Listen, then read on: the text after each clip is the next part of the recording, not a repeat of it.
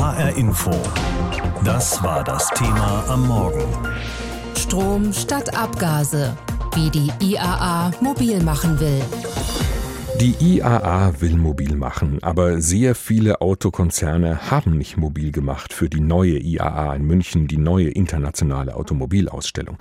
Toyota kommt nicht. Etliche Töchter von VW sind nicht auf der Messe, wie zum Beispiel Seat und Skoda. Tesla kommt nicht, obwohl sich die neue IAA doch vor allem um E-Autos drehen soll.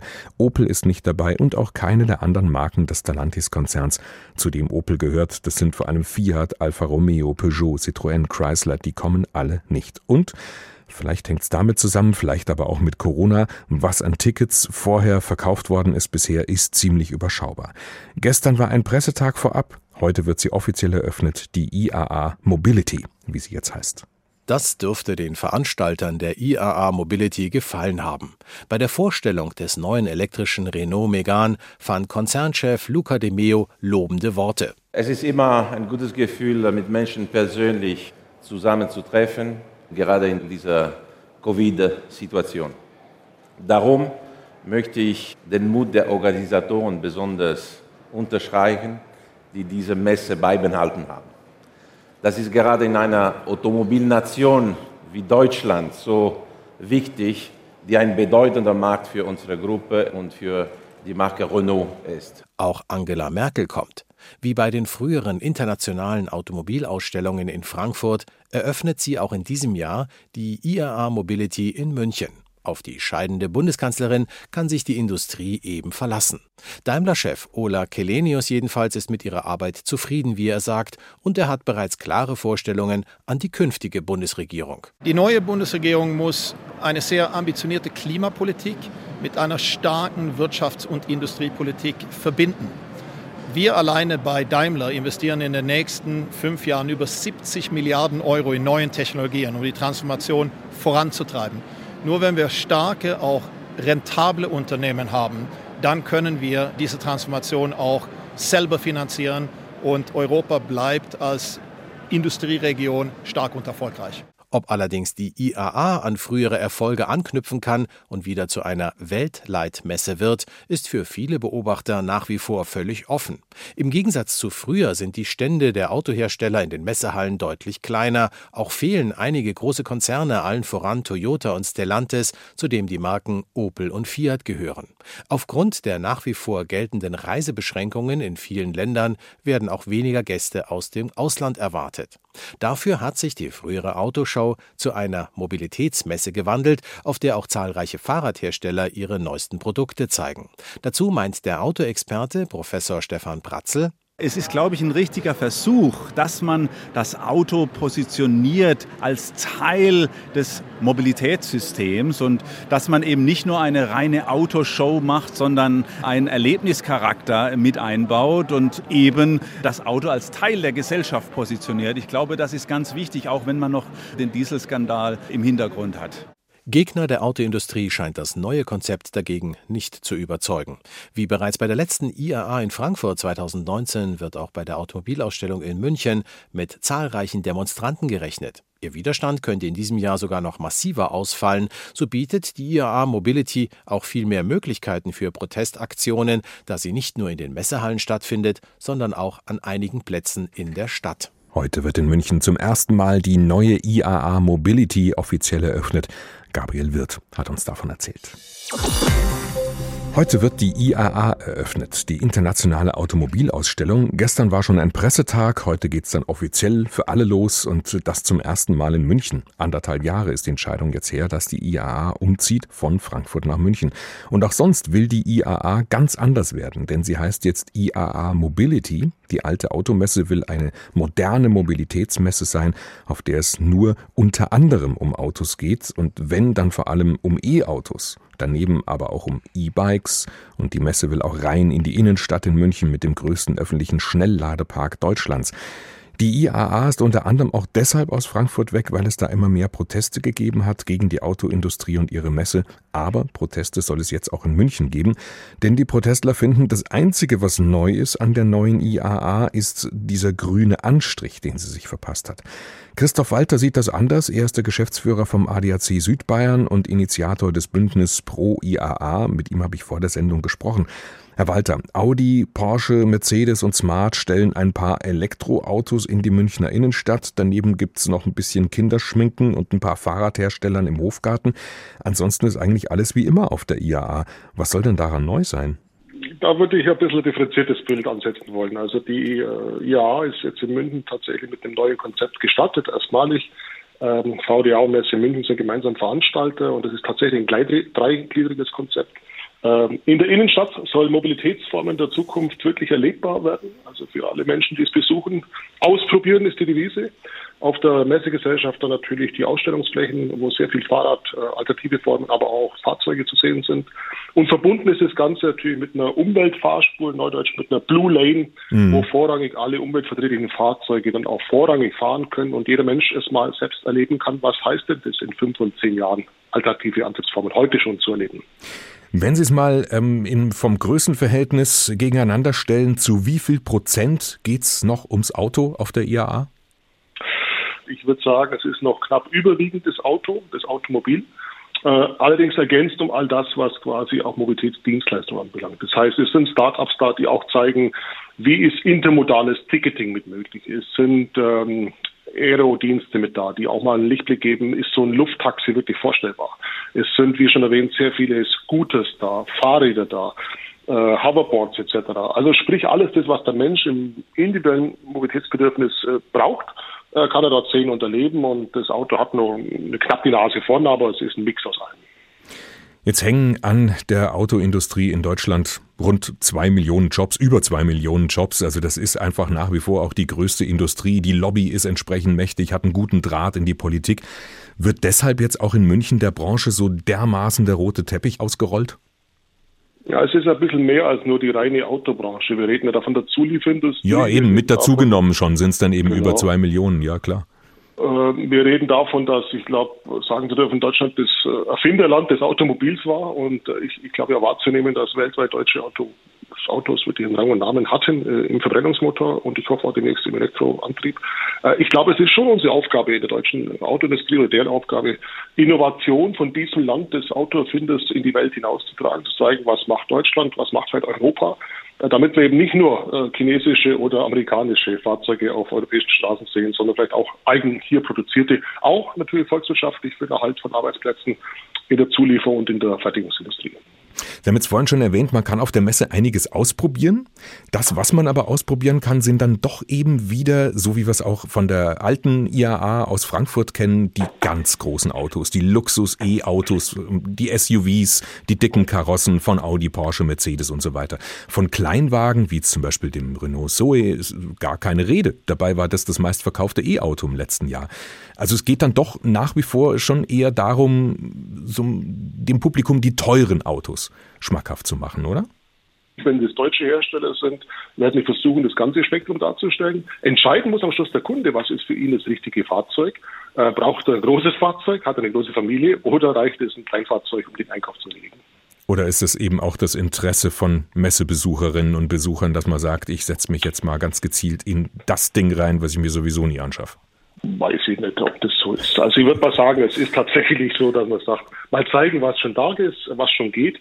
Und was wir in der Volkswirtschaft ebenfalls beantworten müssen, ist, äh, wenn man Elektromobilität äh, in diesem Umfang auch sieht, äh, da ist ja ein bisschen vor- und nachgelagerter Prozess. Wo lade ich das Fahrzeug? Wenn ich heute sage, wir fahren von Frankfurt in den Urlaub durch Bayern, vielleicht nach Österreich, ist es da gewährleistet, dass an den Autobahnraststätten genügend Schnellladepunkte sind, um da sicher in Salzburg, Wien oder in Graz anzukommen?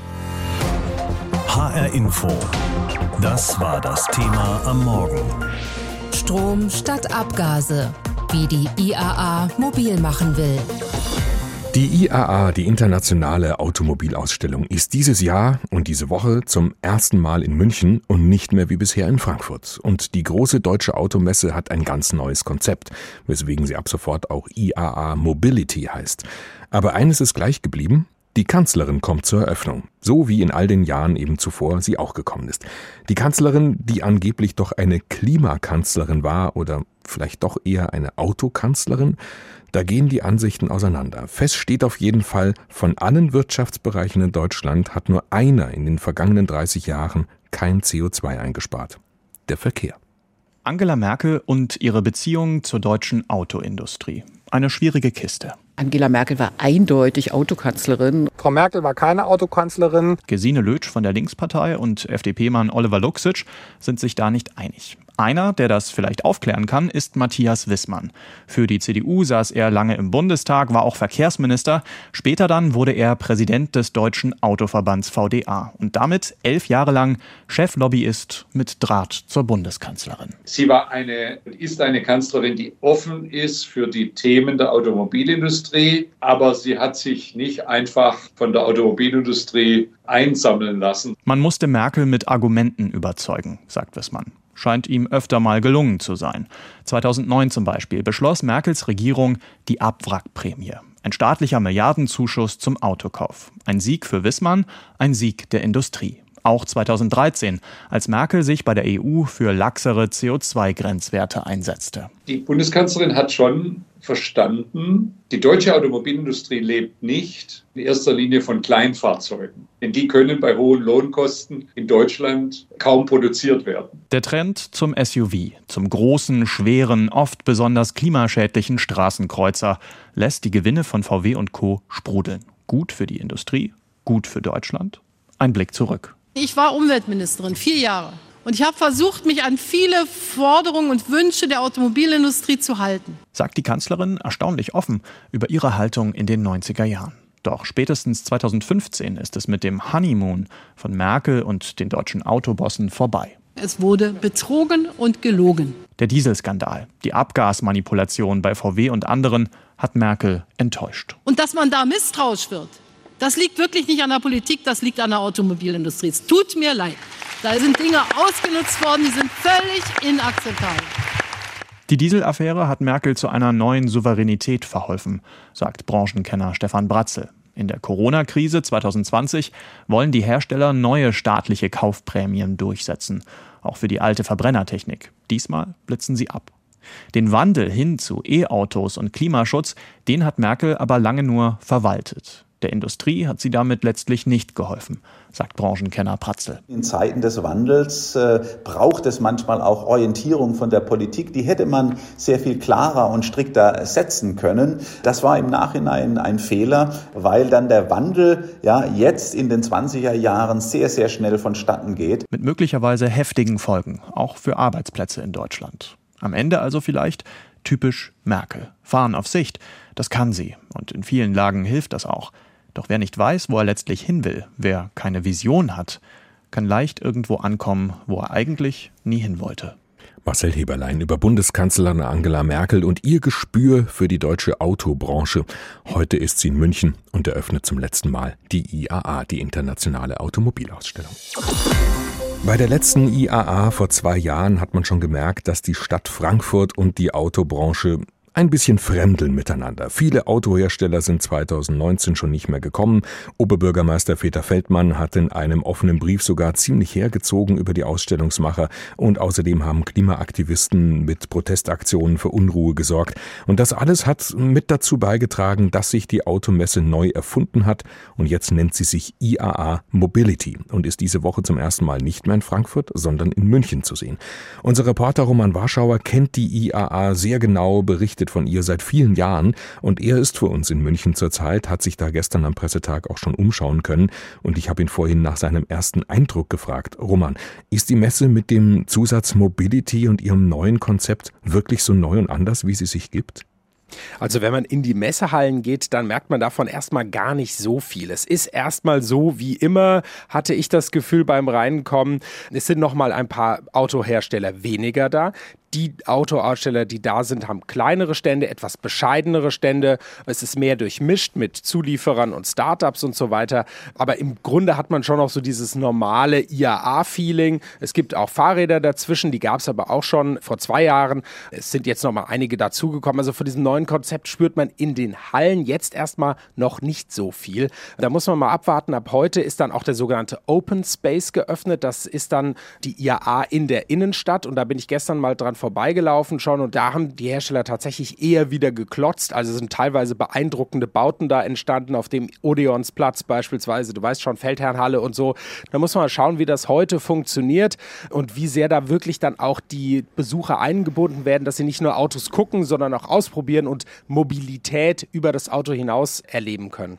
Das heißt, die IAA ist also dann doch immer noch vor allem eine Autoleistungsschau und jetzt eben so ein bisschen geschmückt mit ein paar E-Mobilen und E-Bikes zum Ausprobieren ja, also ich hatte schon den Eindruck, und das haben auch einige bestätigt, dass man so das Gefühl hatte, die Autos werden eher etwas verschämt versteckt. Also die stehen wirklich nicht mehr so im Zentrum. Das ist ein bisschen komisch. Und E-Mobilität, also Elektroautos, die dominieren wirklich an vielen Ständen. Sieht man fast nichts anderes mehr als Elektroautos. Vielleicht noch mal ein Plug-in-Hybrid zwischendurch. Und die klassischen Verbrennungsmotoren, die findet man eher noch in der Halle, in der auch die Oldtimer sind. Aber wie gesagt, das Auto scheint nicht mehr ganz so im Fokus zu stehen. Da gibt es aber auch Kritik daran, dass man das so macht. Ja? Also auch da muss man mal abwarten, wie sehr ist das auch Corona-bedingt, wie sehr ändert sich das vielleicht dann in zwei Jahren. Ja?